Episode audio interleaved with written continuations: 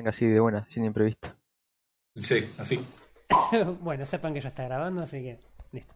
Ok, todo esto va a salir al aire. Creo que esta parte va a ser. Ah, Esto, va a los bloopers. Es una hora de bloopers. Claro. Llegamos, completamos una hora. Y no Una hora, grabamos una hora duró. cinco minutos. Así que fue bastante. Y, eh, y solo derivamos un, un cachito, no fue tampoco tanto No, no, delirio. no, no, dentro de todo mantuvimos los temas bastante concisos, salvo por ahí los primeros que eran como más extensos, aparte de los memes de Crisis siempre son extensos. Así que nada. Siempre, siempre, siempre se puede derivar. En fin.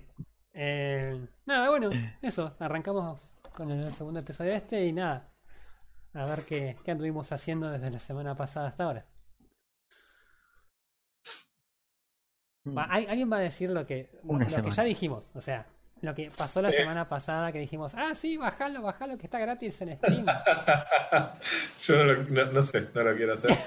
Hacete- no, No, cargo, hacete hacete cargo, claro. dale. El Bueno, voy a hacer cargo, es verdad, porque la bomba la tiré yo. Exactamente. Entonces, efectivamente, Borderlands 1, edición, la Enhanced Edition, supuestamente exactamente. Enhanced, Enhanced, depende de qué lado del Atlántico estés. En Chancellor. Eh, o Enhanced, como sería acá en Argentina, eh, logramos finalmente entrar a una partida de Borderlands 1 y le- la verdad que vale la pena recorrer los primeros pasos de una de las mayores decepciones que hay en, en este último tiempo, como es volver a revisitar una franquicia con la que yo rompí una compu en su momento. Y, ¿eh? bueno, era una notebook que pobrecita lloraba todo el tiempo, pero No era Destiny. momento- no, no era Destiny 2, ¿Cuál, era cuál es el conteo de, 1. de Compus? Eh, sí, creo que ya eh, rompí dos compus, es verdad, no, no está mal. Pero bueno, con Borderlands 1 y muy cerquita del final, en su momento se había roto mi notebook HP, en paz descanse. Uh, Pero descargamos de Borderlands 1, ya todos con nuestras PCs Master Race del año 2014. claro. Y la verdad es que el juego anda perfecto, al menos gráficamente se ve como ellos esperan que se vea, si eso, es, si eso suma. Eh, Pero la verdad es que es un juego que envejeció muy, muy, muy mal. Muy mal. Para empezar, eh, Claro. uno de los chicos, el que había creado la partida, en este caso nuestro amigo Nahuel había empezado la partida y era a nivel 2 o 3 y había avanzado Ah, es mucho. verdad, estaba recontrabugueado. Nos conectamos y no podíamos hacer nada. No podíamos volver a tomar las misiones iniciales porque técnicamente él ya las había hecho Claro. y no podíamos seguir de donde él estaba porque no habíamos hecho las misiones Claro, anteriores. en realidad la, la situación era así. Nahuel, eh, Frodo creó la, la partida, que él era nivel 3, 4, algo así. Y nosotros entramos. Yo tenía un personaje que era nivel 3, 4 también, pero yo entré con un personaje nuevo para decir, bueno, entro con nivel 1 y arrancamos toda la historia de nuevo. Nunca sucedió. nunca sucedió y nunca iba a suceder. Aunque volvimos corriendo hacia atrás y Claptrap hizo un intento de volver hasta el principio del nivel y tratar de decir, hey, es por acá. Y en el momento en el que empezó a gritar, hey, es por acá, ahí quedó Claptrap Ahí gritando. quedó "Hey". gritando. Ahí es por acá. Ahí quedó la Estuvimos- programación. Estuvimos varios minutos acuchillando a- a- en vano A mí, a mí, Claptrap, pero no logramos que se mueva de ahí y que nos destrabe la misión.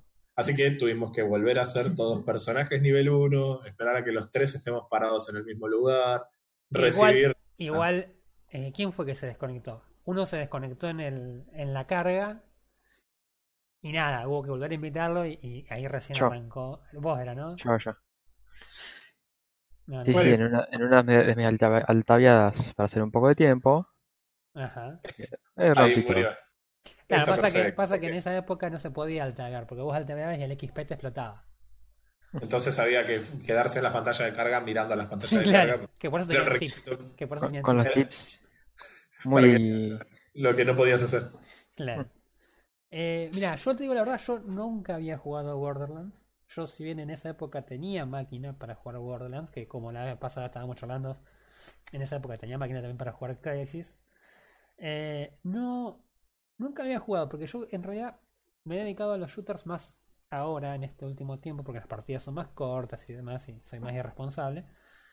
Pero antes no jugaba muchos shooters, jugaba más juegos de estrategia y aventuras, algunas medio tipo de puzzle y demás, pero no shooter shooters. Y la verdad que no lo conocía y la verdad que eh, es una decepción. es, Es sinceramente decepcionante verlo en retrospectiva como, como fue cambiando horrible. Elementales como son, por ejemplo, la, la física del juego, que es realmente de, de terror. Saltar en el juego se siente No pésimo. tiene sentido el salto en el juego. Eh, eh, todo es eh, increíblemente las primeras misiones y lamentablemente spoiler alert para la gente que es como Roy y nunca jugó Borderlands. No se pierde nada, ¿eh? adelante. Las primeras misiones son un ejemplo literal de lo que vas a hacer y creo que es lo que forma quizás la, la base de los shooters, los shooter looters, como otro juego que odio profundamente, como es Destiny. Eh, las misiones son todas, todas básicamente backtracking en la que te dicen anda a ese lugar, mata cinco bichos y volvé, y volvés hasta el lugar sin viaje rápido. Y después te dice anda corriendo hasta tal otro, mata a este tipito, volvé hasta acá, ahora anda a conocer a este chabón, conoces un nuevo personaje, un NPC nuevo, qué copado. Y te manda a hacer exactamente el mismo tipo de misiones. Una y otra vez corres, entras y salís de la Y ciudad. encima el tipo está como, no sé, irte a gamba desde Tierra del Fuego hasta Misiones más o menos. Entonces cada viajecito de esos tenés que ir y caminar. Y vos tratás de saltar para decir, bueno, por lo menos va a ser algo divertido el viaje y saltás y el salto es una cosa tan extraña que encima ni ganas de saltar tenés en el camino. El salto es horrible. Lo, a mí me gustó mucho de Borderlands y creo que es uno de los que introdujo esto a, a muchos juegos que a posteriori lo tomaron, es la forma de presentarte los personajes nuevos de la historia. Eso está muy bueno.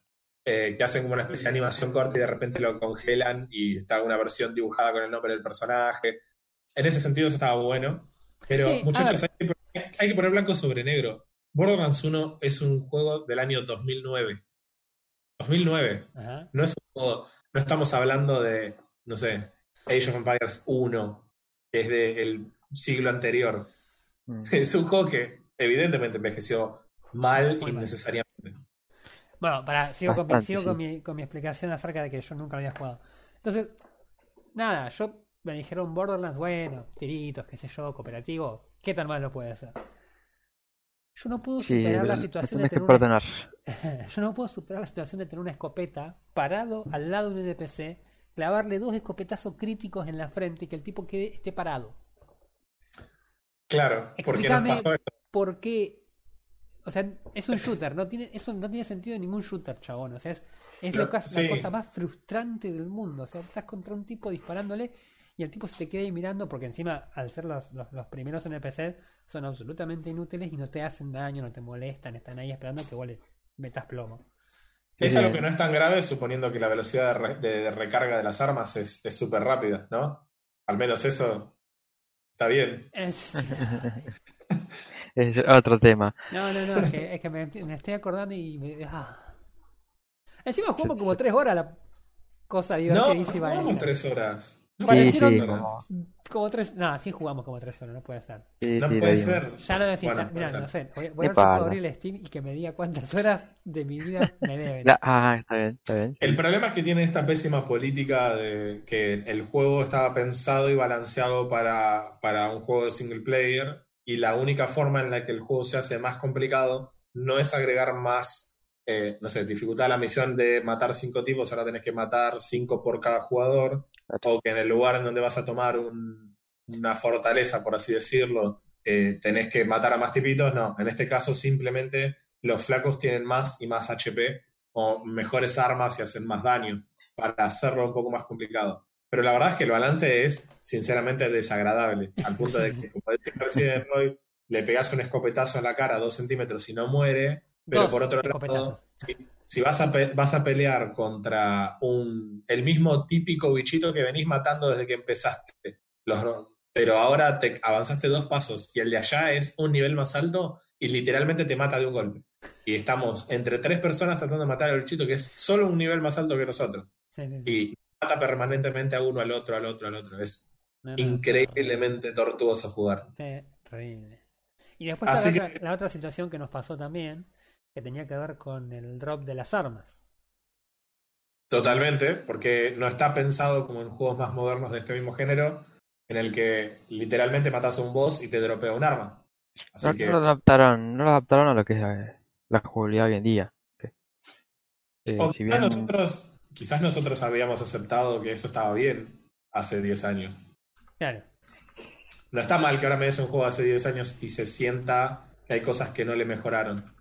Sí está raro que es- nos haya parecido lógico en su momento esto, porque eso no cambió. Borderlands 2009 era así, vos jugabas de a 5, matabas a, al primer boss, ¿cómo se llama? Nightos. Y Ni idea, cuando lo me olvidé. matas, te, tiraba, te tira una pistola con daño de fuego, que es absolutamente necesaria para el principio del juego, porque es literalmente lo que más daño hace al principio. Todos los enemigos son, digámosle, orgánicos, que reciben daño extra por el fuego, pero te dio una. Todos los otros seguimos como salames con la misma pistola de ningún tipo de nada. Hay un montón de cosas que no están pensadas. Una de las misiones principales para entender cómo funciona la mecánica de los escudos implica que vos vayas a una máquina y te compres un escudo. Pero Es verdad. la cantidad de escudos que vendes es limitada y tenés que esperar a que el tipo restoquee la máquina. Entonces el que se compró el escudo primero terminó la misión y los demás no la pueden hacer. O tienen que avanzar el resto del tiempo sin escudo. Y pasó un rato largo hasta que yo podía tener escudo. Y ya tenían. A comprarse otro, más, más pedorro. Sí, sí, digamos el- no se, no se esmera- esmeraron en, en hacerlo muy buen multijugador, que digamos. Claro, Es que porque yo la me imagino también que en la época en la que salió este juego hace como 10 años, ¿quién tenía banda ancha en la casa? No era así como decir, ah, todo el mundo tiene banda ancha en su casa, todo el mundo puede estar todo el día conectado viciando. Entonces yo me imagino que por ahí también era más, más complicado pensar el juego para una, un modo de juego que normalmente no ibas a, a ver tanto, me parece. Y, pero Que si no, no igual sé. si estás haciendo una LAN, aunque seas dos, que vos y tu hermano tengan una compu y quieran jugar este juego Sí, juntos, no, no. es un bajón, porque a, mí- a mí me pasó que, por ejemplo, en este caso yo me había comprado el escudo, que es siempre la máquina esta tiene de oferta un escudo que es mejor que el resto. Mm. Eh, y, y yo me lo compré, y ese que yo me compré tenía un requerimiento de nivel más alto que el de ustedes. Ustedes no pudieron comprar el escudo, pero al momento en el que pudieron comprar el escudo, ustedes lo podían usar, y yo no. Claro. Había, había 10 millones de cosas que eran literalmente así. O, por ejemplo, a mí me gusta cuando un juego te da la opción de que vos vayas a farmear al lugar que vos tengas ganas, eh, todo lo que vos tengas ganas y, y- y ciertamente lootees, que es parte de la gracia del juego, Claro. vayas looteando mejor equipamiento. Lo que me molesta es cuando un juego no te habilita zonas nuevas y la misión siguiente que tenés es un boss al que ya no le podés ganar porque no te da el nivel. Y eso pasa que ni bien, ni bien te habilitan eh, derrotar a- al segundo de los jefes, Ah. revientan a tiros en un segundo. Entonces claramente decís, che, bueno, me tengo que poner a farmear en otro lado para poder subir el nivel para venir a hacer esto. Sí, que fue lo que Pero tuvimos no- que hacer, porque había unos bichos de nivel, creo que era nivel 10, nosotros éramos nivel 7 y nos daban vuelta, pero con una media. No tenés chance. Pero entonces lo que, lo, lo que te termina pasando es que vos estás yendo obligatoriamente a farmear o a hacer misiones secundarias que son aburridísimas y sin sentido que las tenés que hacer porque sí o sí las necesitas para poder pasar el nivel. Entonces, esa, esa es la parte que a mí me fastidia. No es, el, no es la política Skyrim, que vos para hacer la misión que vas desde el punto A hasta el punto B te cruzas 40 lugares con un montón de cosas que puedes ir matando en el camino y que los vas matando y vas subiendo de nivel por consecuencia.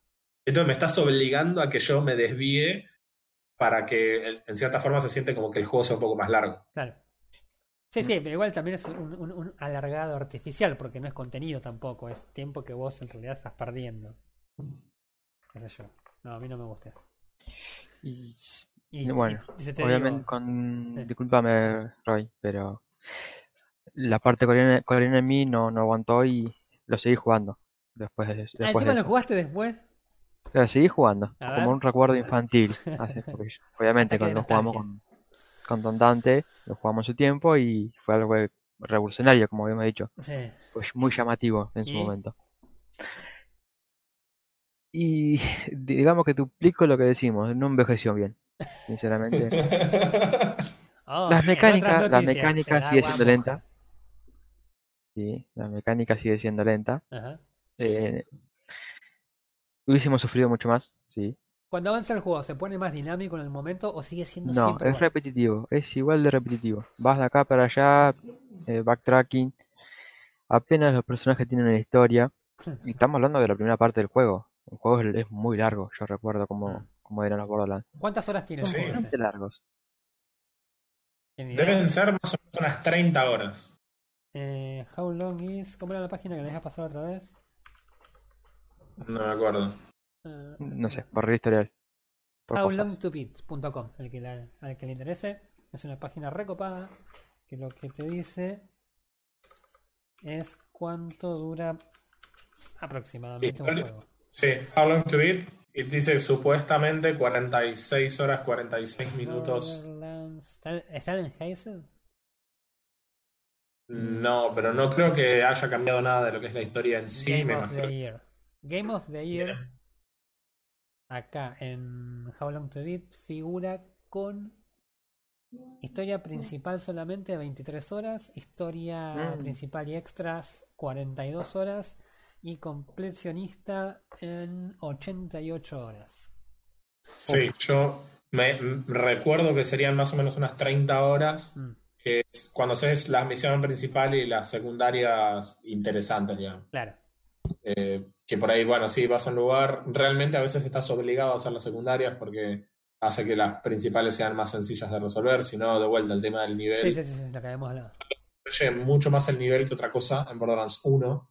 Borderlands 2 incluyó mayor eh, daño a los enemigos de acuerdo al tipo de arma que estés usando, Mm, que por ahí lo hace más interesante. Claro.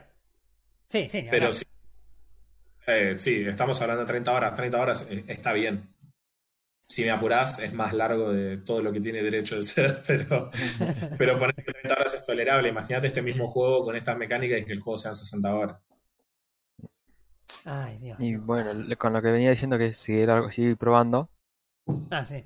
eh, sigue siendo igual de largo. O sea, es repetitivo. eh, me pasó lo mismo que jugando multiplayer con ustedes. Mm, eh, hubo zonas que yo no podía por el level. Y subía tan lento de nivel que tenía que hacer backtracking y hacer sí o sí secundarias para subir el level.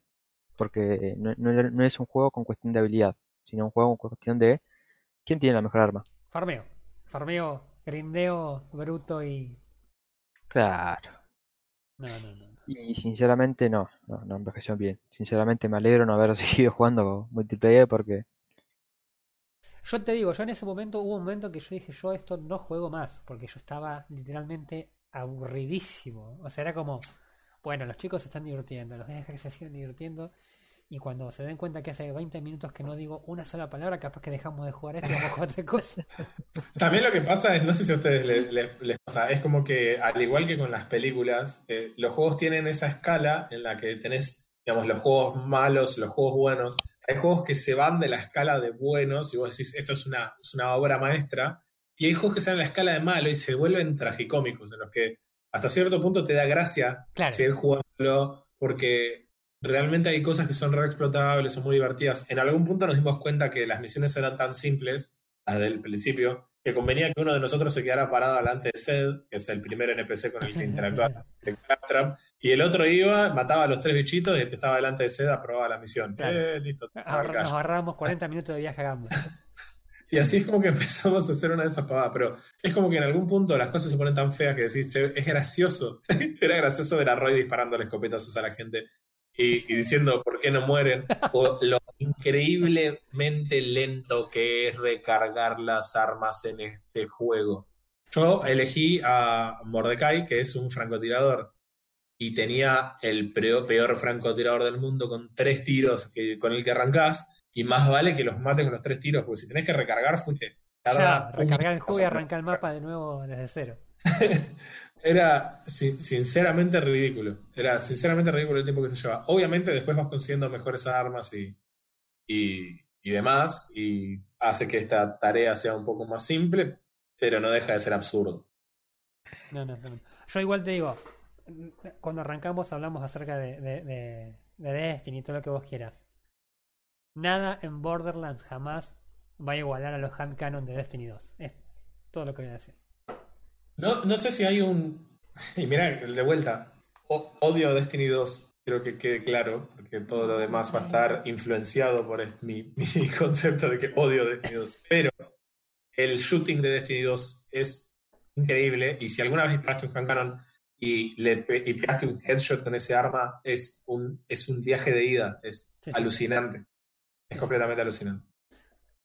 Este shooting no, por otro lado, se Este, siente este patético. shooting era hor- pero horrible, horrible. No. Eh, no, no, no. Era satisfacción nula de matar algo. O sea, era. No, no. Lo que, algo que no entendí, eh, por ahí ustedes que lo jugaron más, y... era cuando vos te morís, cuando vos te caes. y te quedas tipo con el last stand, no sé cómo, cómo se llama, que no te morís en realidad, quedas tirado y quedas con un arma. Vos cuando matás a un bicho, revivís. Sí, tenés el segundo aliento. Segundo aliento.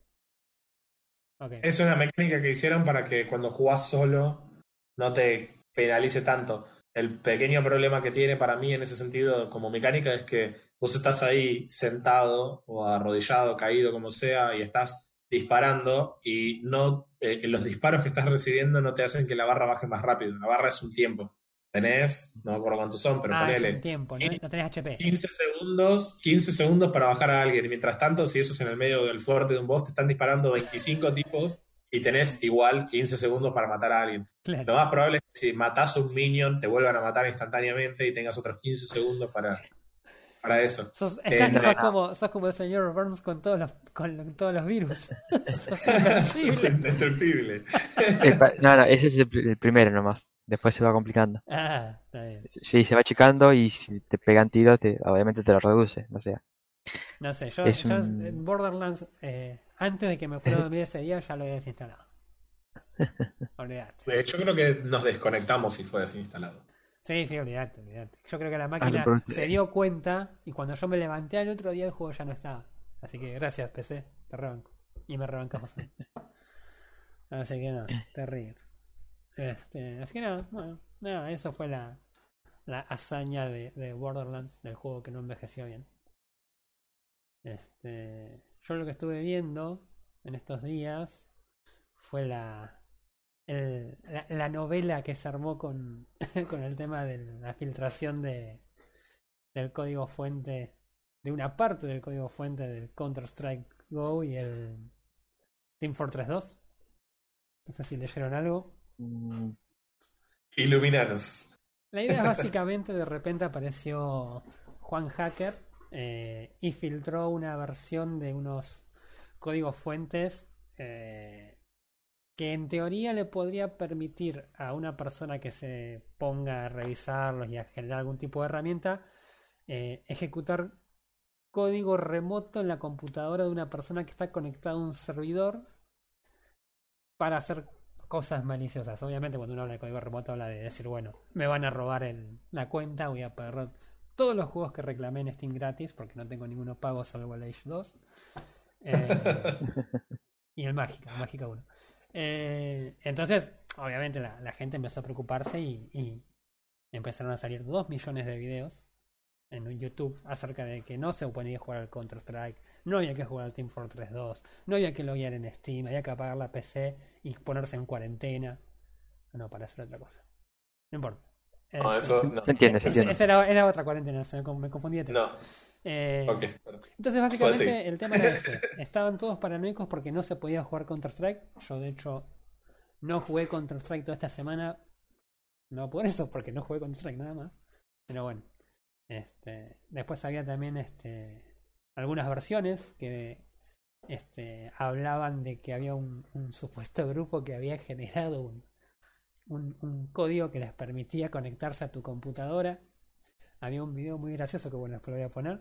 Este que mostraban cómo estaba un, un, jugador parado en un servidor, se conecta a otro jugador y cuando se conecta el otro jugador se abre una ventana de DOS que dice inicializando kernel, descargando archivos. Oh, Ponele. Era la Matrix, chabón. Yo dije acá salta Neo en un momento y se pelea con el agente Smith. Sí, era supuestamente un muchacho eh, de nombre, creo que era Cat Hook o algo por el estilo.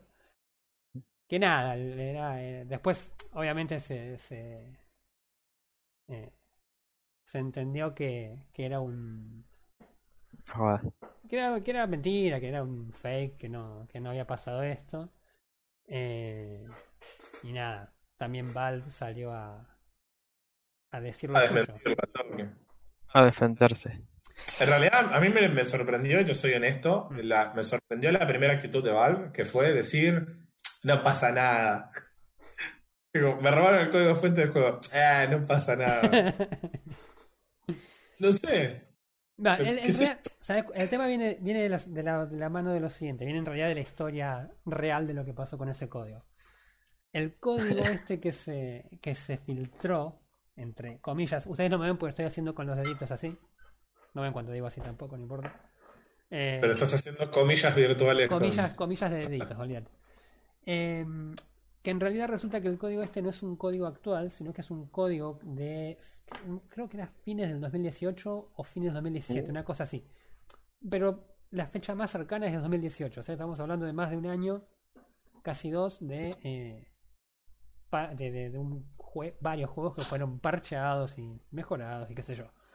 El código este que se filtró era en realidad uno que ya se había filtrado en esa época anterior. O sea que en realidad es como una refiltración de algo que ya había estado filtrado y que si hasta ahora no había tenido ningún tipo de problema era como decir, y sí muchachos, si no hubo problemas hasta ahora en estos últimos dos años, me digo que esto tampoco tenía sentido. Lo que hizo Val fue pronunciarse tanto en, la, en las redes sociales, tanto del Counter-Strike como el de Team Fortress, acerca de que de dónde venía o qué versión del código era el que estaba filtrado. Este, avisaron que jugar en servidores oficiales eh, era seguro. Eh, así que en realidad no, se generó más, más controversia que peligro real. Eh, por, por ahí los, los videos y las, las noticias y el, la reacción a la tremenda de lo que había salido fue lo que lo que generó más, más el pánico pero en realidad no, no, no había ningún, ningún peligro.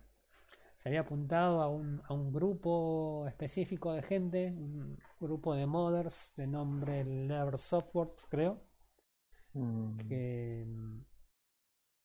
en realidad supuestamente la persona que lo que lo mm, filtró ahora es una persona que trabajaba en ese grupo este pero después también salió el, el jefe de ese grupo a advertir que en realidad la persona esa no tenía ningún tipo de acceso a código fuente actual.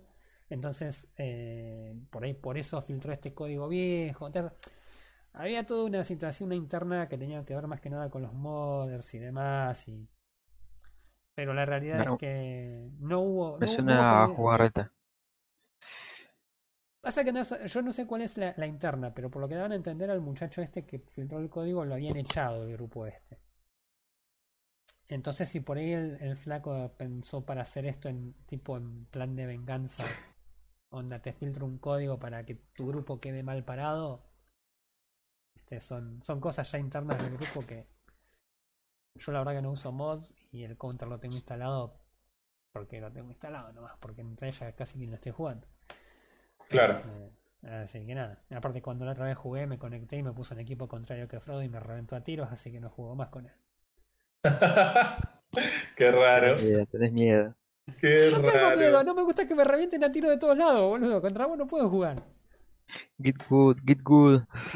Listo, todo bañado, no, es parte más del podcast. Ah, bueno, este fue el segundo capítulo de FK. para Frodo. Chao, Frodo, fue un gusto tenerte con nosotros. Y, y el último para. Hablando de mods, tiraste un interesante, che. Eh, en general, ¿mods sí o mods no? O sea, les voy a hacer eh, una, no sé si es una confesión, nada que ver. A nosotros nos gusta mucho jugar Minecraft. Y a mí me pasa que juego, juego Vanilla, pero después de estar una semana o dos jugando Vanilla, necesito sí o sí agarrar un modpack, no un modpack que tenga dos mods, necesito un modpack que tenga 400, que no tenés ni idea la mitad de qué hacen y lo vas descubriendo en el camino. Que haces todo lo que a vos te cuesta un montón en una versión vanilla, a, los a las dos horas ya tenés una máquina que automáticamente hace eso por vos.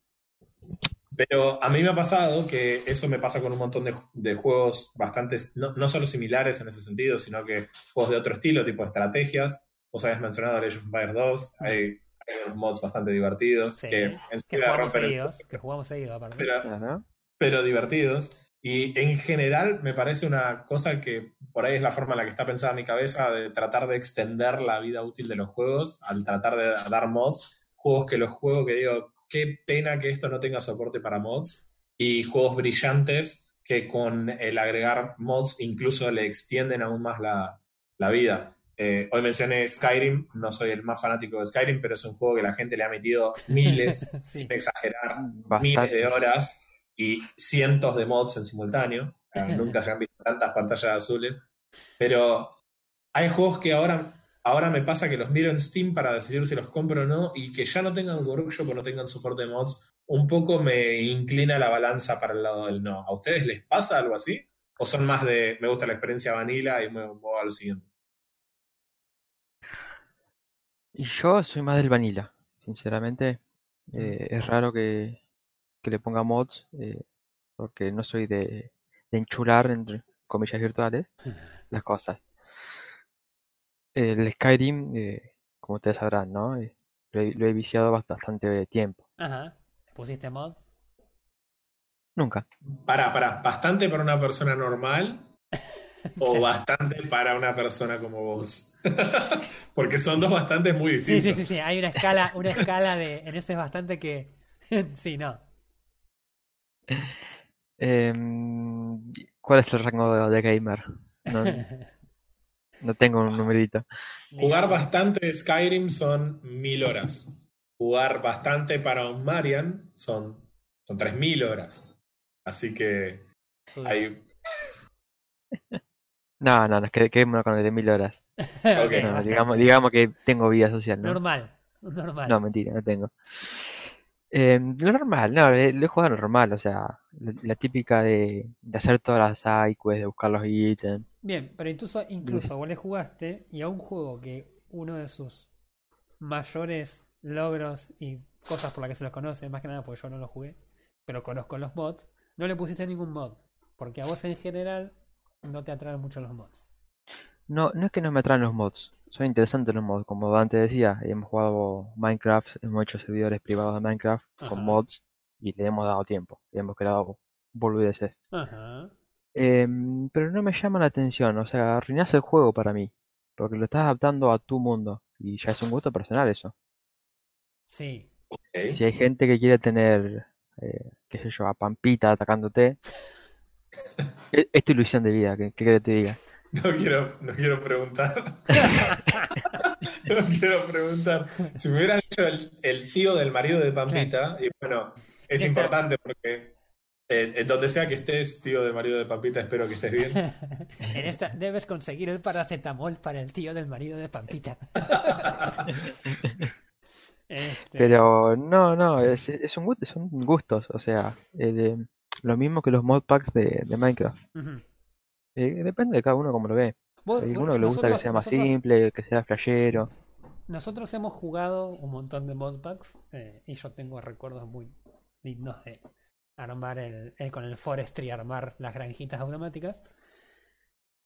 Eh, y vos jugaste con nosotros también un montón de modpacks de Minecraft. Pero ¿por qué Minecraft sí y Skyrim no, por ejemplo? ¿Qué diferencia tienen Skyrim para vos respecto de Minecraft? Que a Minecraft le, pone- le pondrías mods, pero a Skyrim no. Porque Skyrim mm, para mí no necesita mods. Ya toda la experiencia tiene una experiencia bastante compleja. Los libros te cuentan mucho de la historia, eh, las misiones, el paisaje. Si bien, obviamente concuerdo con la queja de todo el mundo en los foros, en el que tenés mucha tierra sin nada, sin cuevas, sin nada, punto y aparte del juego. Em, no siento que necesite mods el Bien. juego. No, no es tan con poco contenido como para decir, bueno, le pongo mods para que sea mejor, que sea más divertido, como, como dice Dante, Claro. para que dure más del juego. Claro, ¿te pare- te- ¿no te parece que agregue por ahí demasiado en un juego que ya es bastante complejo de por sí? Eso es lo que decía. Mm, Sí, no sé si complejo, largo. Igual, igual no, no todos los, eh, no todos los mods que tiene Skyrim están lisa y llanamente eh, asociados a lo que es la parte de data, digamos, del juego, sino que hay muchos mods que lo mejoran en términos de lo que es la parte visual del juego, por una cuestión obvia de que el juego era súper ambicioso y si hubieran puesto gráficos de ese estilo, onda como hablamos en el capítulo anterior, eh, Skyrim con gráficos de, de Crysis hubiera sido absolutamente injugable en esa época.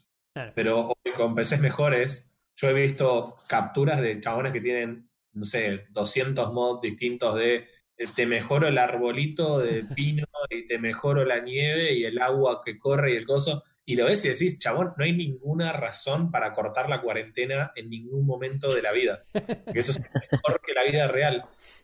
entonces hay un, hay un montón de, tipos de mod distintos. Eh, en el Age, por ejemplo, nosotros tenemos el, único mod que por ahí a veces jugamos y nos parece un poco divertido es el de poder desarrollar múltiples veces las mismas tecnologías. y terminamos rompiendo todo. Se rompe el juego porque claramente ese es un mod que eh, el, juego te da la libertad de hacer el mod, pero el juego claramente no está pensado para que eso pase. Entonces lo rompemos. Incluso hemos probado un mod en el que cuando uno del equipo desarrollaba la tecnología, todo el equipo la tenía. Entonces hay combinaciones incluso de tecnologías únicas que hacen que el juego sea, imposible de jugar. Pero hay, otro tipo de, mods más bien atados a lo que es, la modificación de cómo se ven visualmente las unidades, al punto de que alguien, antes de que salga la, versión definitiva, hizo un mod, por ahí lo desarrollo un poco el tema porque me parece que está copado, en, en su momento el Age tenía categorizadas las civilizaciones en los tipos de civilizaciones de acuerdo a la arquitectura que tenían. Eh, razón por la cual había algunas arquitecturas que por ahí no tenían demasiado criterio, o sea, los indios no encajaban en términos de arquitectura con los europeos o con los asiáticos o con los africanos. Era como, che, la arquitectura india es muy particular. Entonces un tipo se dio cuenta que había que crear un mod que lisa y llanamente lo que hacía era separar a todas las civilizaciones hacerla, se llamaba Independent Mod. Eso te permitía que cada civilización esté por su cuenta. Así que había un ejército de modders haciendo las unidades y la arquitectura de las distintas oh. civilizaciones independientes. Ah, para que, no sé, los eslavos no se vean igual que se ven los vikingos, porque eran parecidos, son de la misma región, pero, pero no. eran y ahora tenés los búlgaros y los lituanos y todos junto con los eslavos serían toda la parte del este de Europa y todos pueden tener arquitectura diferente si lo querés y unidades diferentes. Así que, digamos, hay un, hay un mundo de modeo tremendo, pero tremendo. A mí lo, una de las cosas que más me, gusta es el tema del workshop de Steam y lo sencillo que hicieron la, instalación de mods. Porque hay juegos que lo permiten in-game, como lo permite el Age, pero hay muchos juegos que desde el workshop vos podés ver, che, a ver, esto uh, me copa y lo pongo. Eh, mi, mi, mujer juega mucho, por ejemplo, Stardew Valley, es, para mí es un gran juego. Yo entiendo que hay mucha gente que el, género no le guste porque es un Harvest Moon, pero muy tranquilo, con, eh, con un pueblito, con una historia y que podés jugar a un ritmo que se te cante y sinceramente está muy bueno, la atmósfera es genial. Pero, por ejemplo, los mods implican bajarte una aplicación específica y bajarte mods desde un lugar. Y la verdad creo que es un punto bastante, bastante flojo que no tenga soporte de workshop directamente desde, de Steam. Por eso por ahí, por ese lado venía la pregunta. Yo ahora hay muchos juegos que cuando estoy averiguando si se puede o no se puede, o si lo compro o no lo compro, si tiene soporte de workshop, yo sé que me puedo dar el lujo de invertir. Y porque más que nada a mí me daría bronca y nos pasa a nosotros por nuestra economía. No puedo gastarme mucha guita en juegos. Cuando me compro un juego lo voy a querer hacer rendir. No quiero pagar una luca por un juego, jugarlo un fin de semana y decir, che, jugué 40 horas, se terminó y es todo lo que tengo. Claro. Eh, entonces, eh, si tiene soporte de, mods directamente desde Steam, a mí me da la sensación de que enseguida voy a tener un nuevo contenido para prolongarle un poco la vida útil. No, yo, mira, mi, mi, mi, mi beta con los mods es bastante parecida a la de Frodo. Yo la verdad que los mods en la medida que no cambien demasiado la experiencia de juego original me gustan. Cuando la variación es demasiado gruesa y el juego se desdibuja, no, ya, ya la verdad que no. Comparto que los de, los de Minecraft son súper entretenidos porque lo que hacen es por ahí, como decís vos, acelerar un juego que por ahí al principio por ahí es más lento, pero que después lo, lo encarás y lo podés llegar a, armar. Yo todavía me acuerdo que ya vez que, instalamos un servidor con Tekit, que habíamos hecho unas líneas de alta tensión con unos paneles solares que iban a una distancia que no tenía gollete. Entrabas a una a lo que era el pueblo principal y era una, una zona industrial que, parecía, no sé, el parque industrial de Capital Federal. No sé, o sea, oh, y por supuesto, en algún punto ya no se podía ir. No, no, no, porque se la guiaba la vida, explotaba todo. Y sí, te acordás a los Quarry y a nuestros rompedores de Los Quarry, eso era terrible.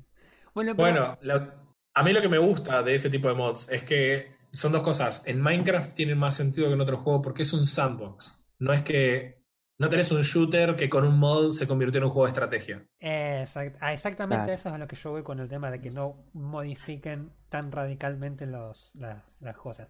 Por ejemplo, ahora lo que puso Overwatch hace un tiempo ya son los juegos custom y le dio la habilidad a los jugadores de programar, entre comillas, estoy haciendo comillas virtuales de nuevo, eh, modos de juegos. Entonces los tipos sacaron un montón de modos de juegos re divertidos que son divertidos por ahí de ver en YouTube. Un- uno sacó un- una especie de, de MOBA en la que tenés torretas y tenés que ir y, y- y, eh, tirarle la torre al enemigo y tenés los lanes y zaraza, zaraza, zaraza.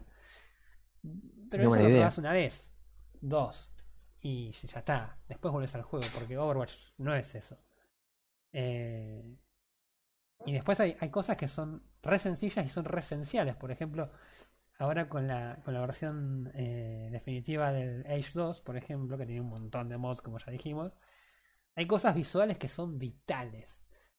Claro, la versión la- del juego original tiene una grilla para agregar sobre el mapa que te permite alinear mejor las cosas y demás.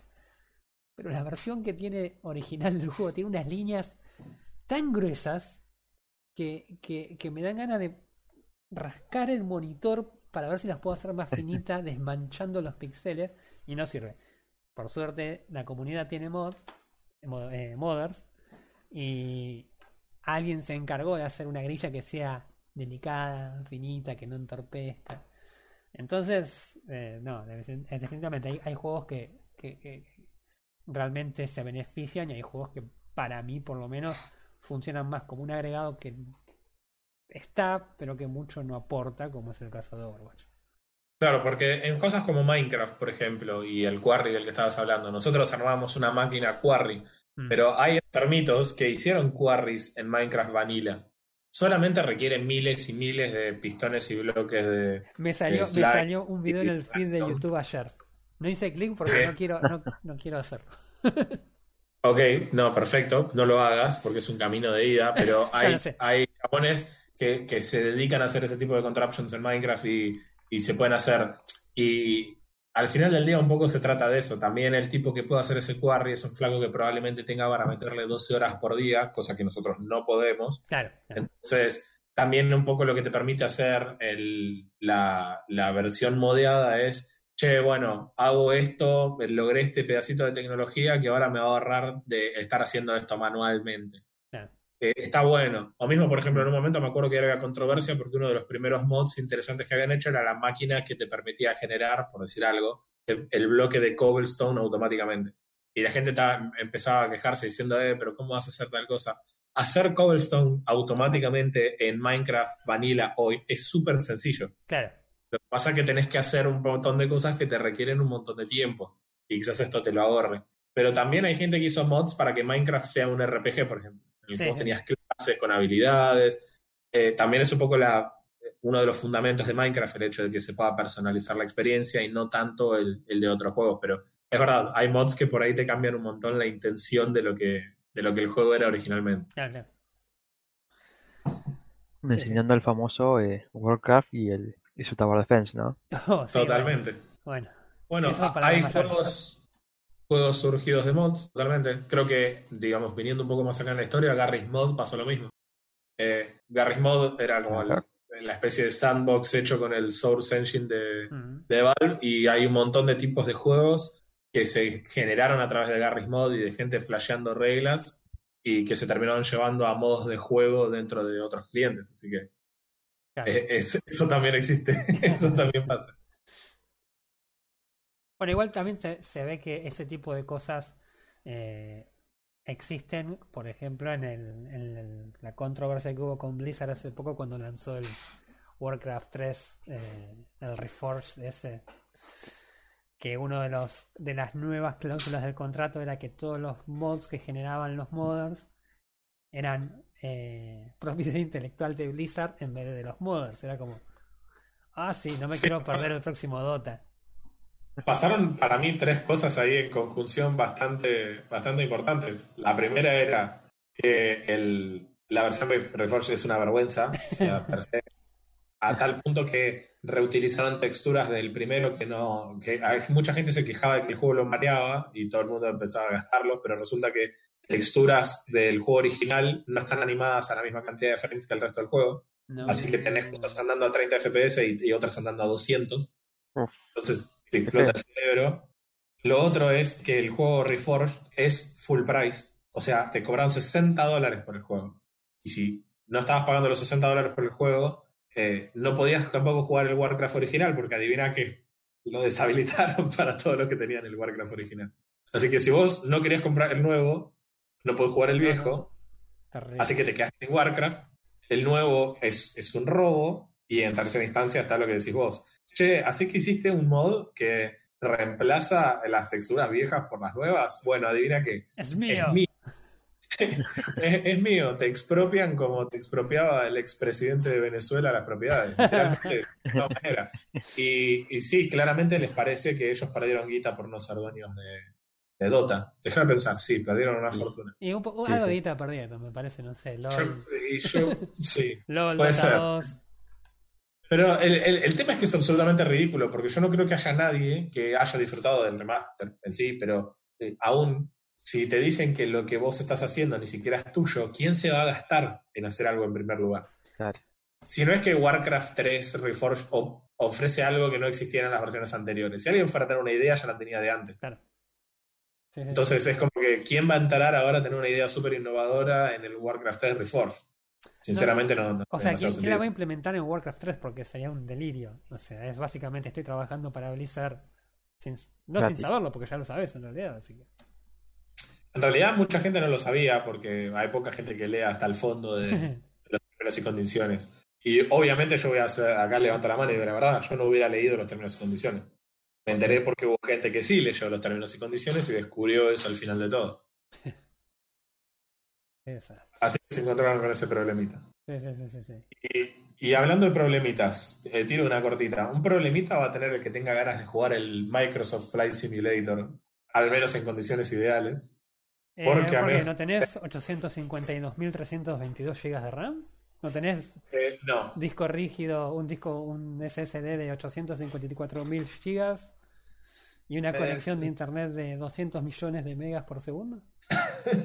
No a todas las, no a todas las anteriores. Ninguna de las anteriores. Ya, cualquiera que se te ocurra. El, el, simulador tiene unos specs ideales, al menos en el momento de, de, salida, del Ryzen, un Ryzen 7 Pro, una Radeon 7 o una RTX 2080, 8 GB de RAM, de, la, de VRAM, o sea, de RAM en la placa de video, más 32 GB de RAM, más 150 GB de disco. Esto en un disco sólido, aparte recomendado. y tienes que tener una de 50 megabps reales, porque el juego tiene un mapa que pesa 2 eh, petabytes, que eso es mucho, mucho, mucho, mucho, mucho espacio. Yo tenés aquí la cuenta y ahora no me la acuerdo dónde la pegué, pero una cuenta de cuánto es esto en gigas. Si no conoces la palabra, imagínate cuánto es. Exactamente. y, encima, claro. Es tan grande que tengo que buscarlo en, en internet. Tuve que buscarme una aplicación que me lo convirtiera la verdad es que el, mapa es tan grande que obviamente se tiene que ir descargando a medida que lo vas usando. Hmm. Pensemos de vuelta. Un juego que tiene una calidad gráfica implica tener una Radeon 7 o una, una 2080 y 32 GB de RAM, un disco sólido, etcétera, etcétera, para poder procesar como el juego se ve. Imagínense la velocidad de descarga que hay que tener para ir bajando los assets y el mapa que te va apareciendo adelante a medida que vas volando. Sí, no solamente, no solamente el no solamente la descarga, sino el hecho de tener que mover todo eso. ¿no? Es, increíble. Porque es, vos increíble. ok, te bajás ese archivo de 400 gigas, porque seguramente serán unos cuantos gigas que te vas a tener que mantener en disco para poder mover el, el entorno en el que se está moviendo tu avión. Estoy hablando de un simulador de vuelo, no te puedo creer.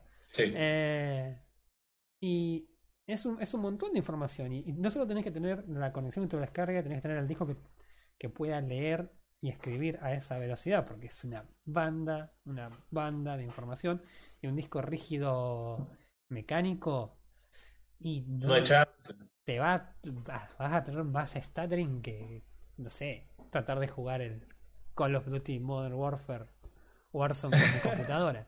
Este... Pero no, lo que tengo entendido es que vos vas a tener la opción de precargar algunas cosas. El tema es que cómo se refleja eso en la, en, la realidad. Porque si yo quiero volar de E6 a Aeroparque, quizás lo pueda precargar. Estamos hablando de una distancia estúpidamente chica.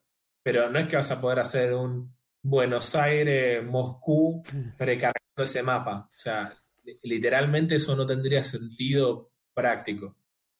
Y también hay otra realidad, que es que eh, no sé, no entiendo por qué este juego tiene otros specs recomendados que no sean los ideales. ¿Por qué? No, Porque tiene, este juego no eh, es- tiene, eh. Sí, sí, es que los tiene, por eso lo que yo digo es, ¿quién va a jugar a este juego con los specs mínimos?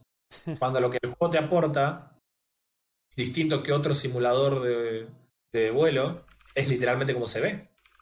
Yo no, Es no- un juego no soy con consumidor de realismo extremo. Está perfecto, pero mi pregunta es, si esto es un simulador de realidad, básicamente. El, el juego se ve increíblemente hiperrealista. ¿Vos lo pixelarías en el afán de usar un simulador de vuelo? Cuando podés jugar quizás un simulador de vuelo más viejo Claro. que tenga specs un poco más reales. E- esa es mi pregunta. Eh, También eh, leí en los foros el tema de que la gente ahora estaba diciendo, ¡ja! ¿Vieron que tenía sentido comprar 32 GB de RAM? Bueno, amigo, te, te vengo a decir que el simulador de vuelo este representa el 0,0000001% de los juegos que hay para jugar. Así que si querés justificar tus 32 GB de RAM por el Flight Simulator, lamento decirte que vas por mal camino. Eh, no, pero. eh, eh, ahora hay que poner esto también un poco en. en, en- en- ¿Cómo se llama? En escala. Cuando hablamos del Flight Simulator este nuevo, ¿qué tipo de mapa estamos hablando? Pues un mapa grande. Es una representación básicamente de toda la Tierra. ¿Es así? Eh, literalmente, es, literalmente es eso, es, vos podés volar por donde tengas ganas y tenés un mapa con una representación, que no te digo que sea una escala 1 a 1, pero quizás, quizás lo sea, pero es una escala con una profundidad impresionante cuanto menos. bien. Igual no me cierra, o sea, tantos datos como que no cumple la, la ideal de programación. Es que no tenés nunca todos esos datos. Ellos asumen que vos tenés eh, Google Fiber en tu casa y que te descargas en la, no sé, tu Wikipedia en, en un segundo, ¿entendés? O sea, ellos están asumiendo que su target va a tener una máquina que lo puede correr y no solo que lo puede correr, sino que al mismo tiempo va a ir cargándote el mapa que viene adelante y borrándote el mapa que tenés atrás. Todo esto basado en la idea de que los aviones no tienen espejos retrovisores. Claro. Porque claramente si das, si das una vuelta en U te tiene que volver a cargar el mapa. Menos mal que no es un Need for Speed. Es, es una locura, yo me quedé sorprendido. En realidad me pasan dos cosas. Me sorprende que la 2080 pueda correr esto en condiciones ideales, lo cual habla de que es una placa realmente para los próximos años, el que tuviera toda esa fortuna amasijada para comprarla. Sí, esa es una discusión, me parece un poco extensa para otro momento, pero sí, no olvidate. Es, es sorprendente, porque yo me, me imaginé que acá te iban a tirar, no, te tenés que comprar una Vega o, eh, o comprar una Titán Claro. para correr esto, porque pensé que es un monstruo gigante, pero claramente la 2080 lo corre. Unas pequeñas sutilezas respecto de los specs, ellos recomiendan un procesador que es el Core i7 9800. Es una nerdeada lo que voy a decir, pero el 9800 es- es- está más atado a protocolos de seguridad más que a optimización en la velocidad del clock, con lo cual eso parece indicar que el 9800 sería más un procesador para escritorio, para una cuestión de, de correr tareas más de oficina, por más que es un, es un super procesador. Sí. Mientras que el 1900, que es el siguiente, cuya diferencia de precio es mínima, no realmente está mucho más optimizado para lo que es el gaming. Ajá.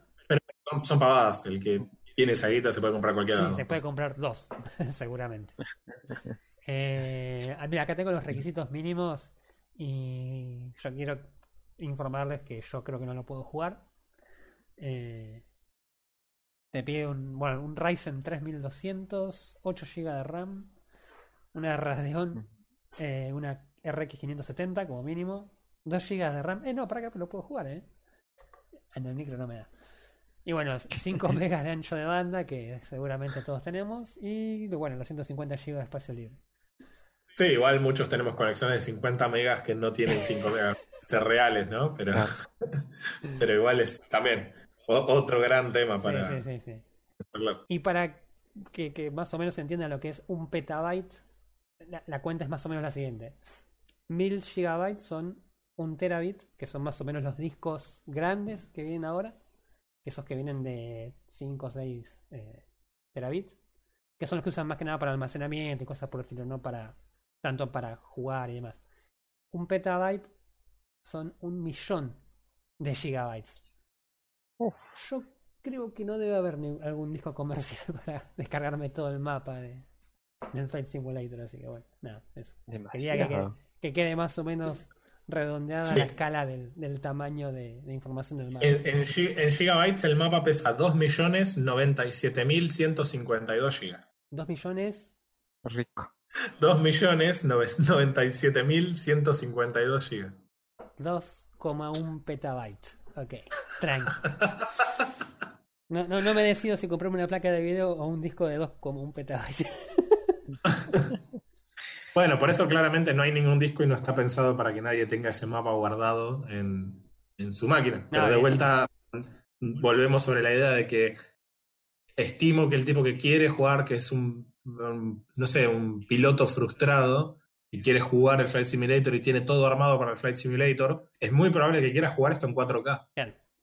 O sea que tenés que tener 150 Mbps para que esto te corra a los frames que vos vas a jugar el juego. Es, es increíblemente pri- prohibitivo, privativo, es realmente muy limitado. Bueno, pero gente que tampoco es, tampoco es que es un juego en realidad virtual que sale y lo venden para 5 o 6 personas que son las únicas que tienen un juego headset de realidad virtual en todo el planeta, como cierta otra empresa. No lo vamos a terminar ahí porque queremos que quede como un cliffhanger. En el próximo capítulo y te vamos a decir cuál es la empresa que nunca termina las ideas. Claro. Este, así que nada, bueno. La verdad que es terrible, es terrible. terrible. Podemos terminar con sonido de cierto personaje llorando, abrazando a otro cierto personaje. te- ya estás revelando demasiado, me parece. No voy a, no voy a abrazar a Roy. No, bueno, no, no sería la primera vez igual. Cuarentena. Hay que respetar la distancia social. Este, así que bueno. Este, no sé, ¿qué más hicieron en la semana? ¿Jugaron algo? ¿Se escondieron Eh, en la yo- cuarentena? Yo no pude probar algo nuevo esta semana, hice otro intento de hacer que el Aborion funcione. Estaba a punto de preguntarte. Que funcione. Lo encontré otra cosa que realmente puede ocupar ese vacío que hay en mi corazón que Aborion iba a ocupar. No tiene ni remotamente la misma temática, pero soy bastante fanático de los mundos del estilo de Cyberpunk. Estoy esperando que salga un nuevo Cyberpunk, pero me refiero a Cyberpunk como, como género. Y hay un juego que salió hace, hace unos días que se llama Cloudpunk. Y Hmm. es un juego que parece al menos interesante en el setting. Es un mundo que también es obviamente Cyberpunk, pero está armado con voxel art, es decir, arte con pixeles, digámosle. Y el juego lo que parece es que tiene una ambientación extraordinaria. El juego en sí es similar a Dead Stranding, en que prácticamente todas las misiones consisten de llevar paquetes y hacer delivery de cosas. Ah, como Pero. Es como Borderlands con la diferencia de que el mundo está creado para que vos disfrutes del hecho de que estás yendo a llevar esto a tal lado. Ajá, no como Borderlands, ok. ¿Y eso cómo En ese sería? sentido no. Es decir, que acá lo copado es que vas recorriendo un mundo cyberpunk y, y no tanto la, la- la acción que te pueda ofrecer, no, sino el hecho de cómo este mundo está representado, esta distopia está, está pensada para que vos vayas por ahí y realmente lo disfrutes. Me gusta mucho cómo se ve, me gusta el estilo, de, me gusta el brillo de los neones con el, el, el humo y las ciudades súper aglomeradas y demás. Básicamente como vivir en Buenos Aires. No, básicamente te iba a decir básicamente como un par de... Ah, no. No, ahí no. Pero, eh, pero sí que realmente me pareció muy interesante. Es un juego bastante accesible considerando todas las cosas. Está a 10% de descuento ahora, vale 200 pesos en Steam. Y es un juego que al, al menos desde el vamos parece que cualquier compu lo pudiera correr. Me parece que vale la pena pegarle una mirada. Mm. Eh, hay muchos comentarios, si bien las, las reseñas en general son, son bastante positivas, digamos, hablan mucho de oportunidades perdidas.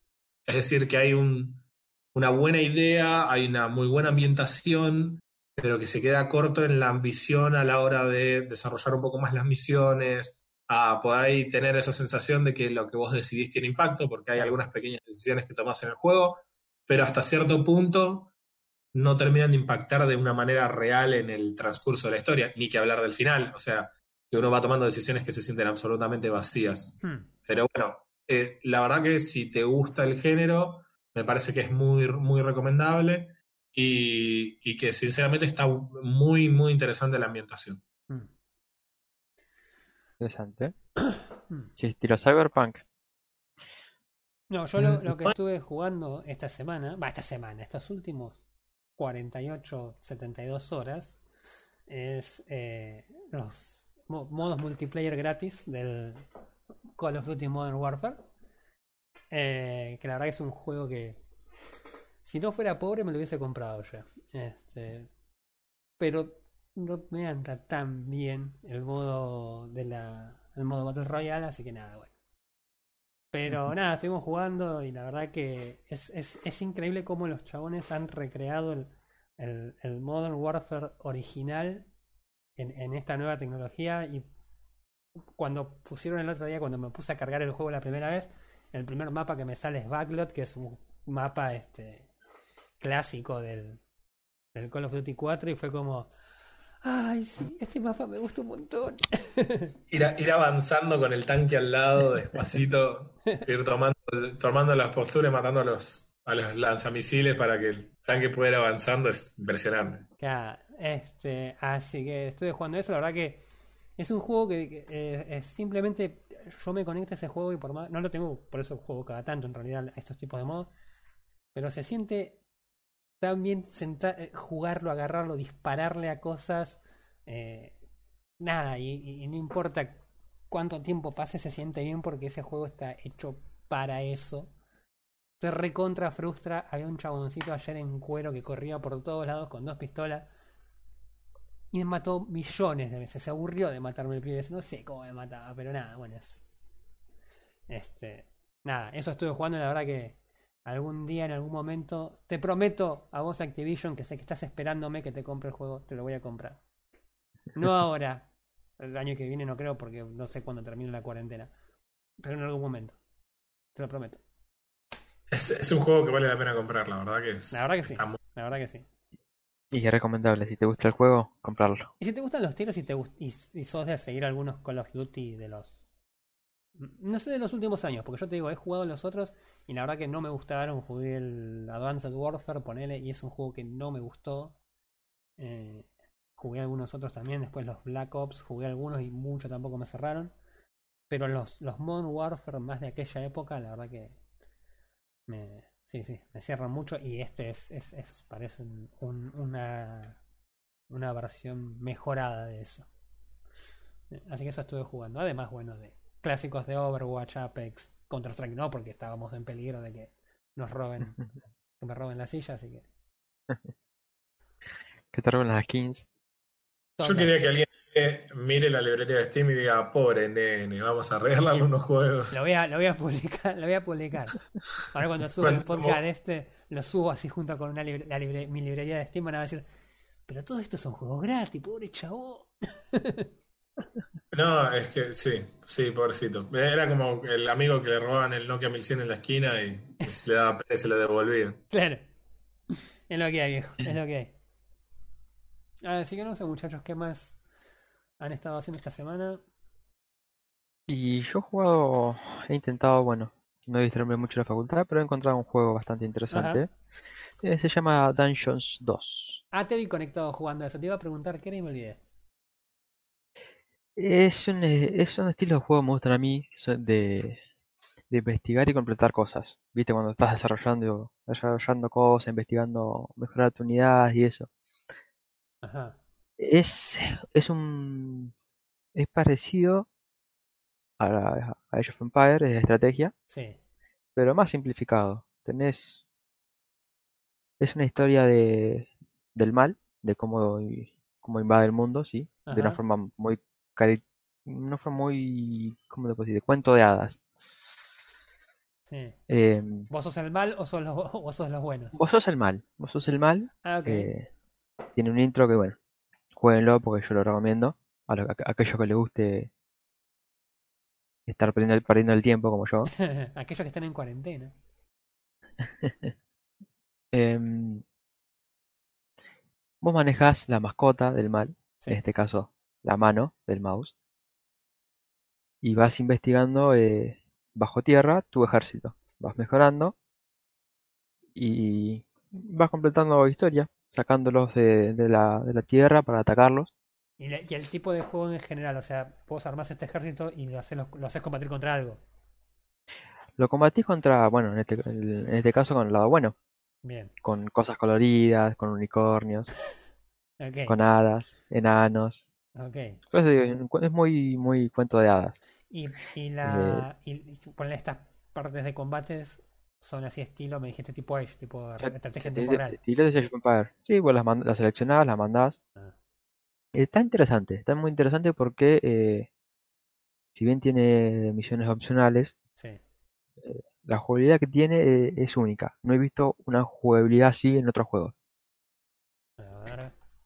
Y eh, es pago, es gratis, porque ya sabes, yo soy pobre. Es pago, sí, es pago. Eh, yo le- lo he conseguido, bueno, en estos, no sé si en estos días de cuarentena, viste que las empresas han regalado juegos, como sabemos, eh, sino en otros momentos. Ajá. Y Sí. claro, sí, sí. El- Lo que me hiciste acordar, eh, Epic Store cada, tan- cada, sema- cada dos semanas regala juegos. Sí, sí, ni hablar, ni hablar, ni hablar. Es- hay que, Mm, hay que prestarle Dungeons atención. 2 cuesta 224 pesos en Steam. Au, me dolió. Ah, pero tiene una interfaz muy, muy- es muy Warcraft 3 esta. Tenemos Algo que así. decir que Sí, nos, sí, creo que es bastante viejo. nos vemos súper favorecidos con el con los precios en Steam igual de, de juegos. Sí, sí, sí.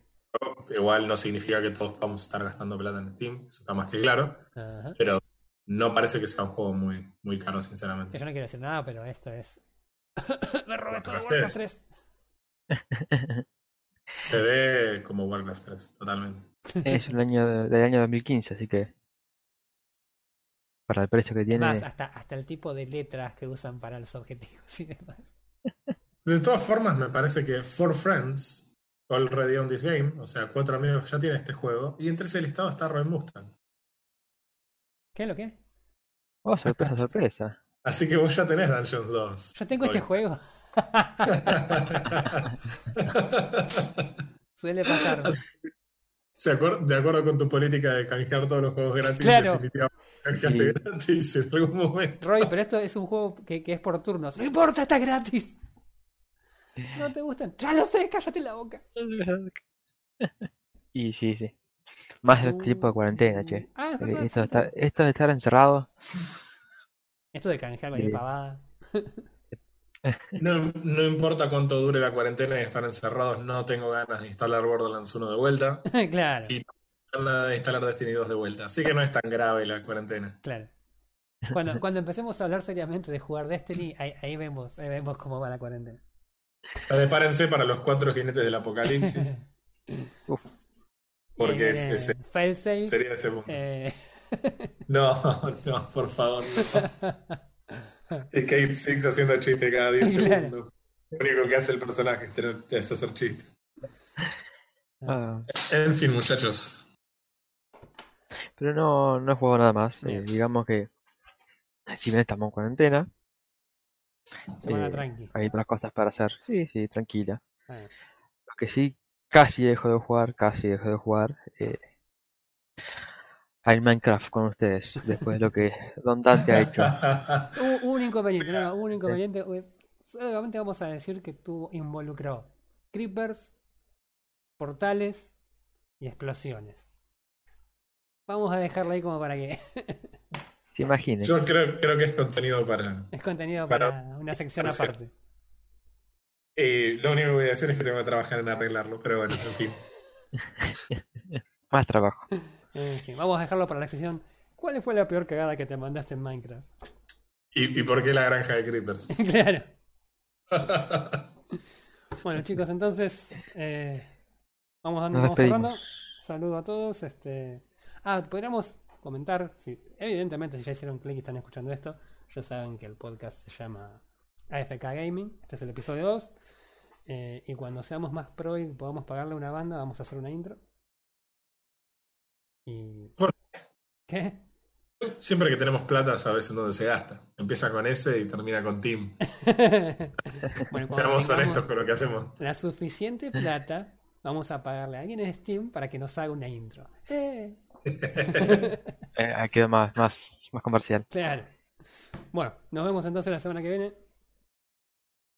Nos vemos la semana que viene. Arrivederci.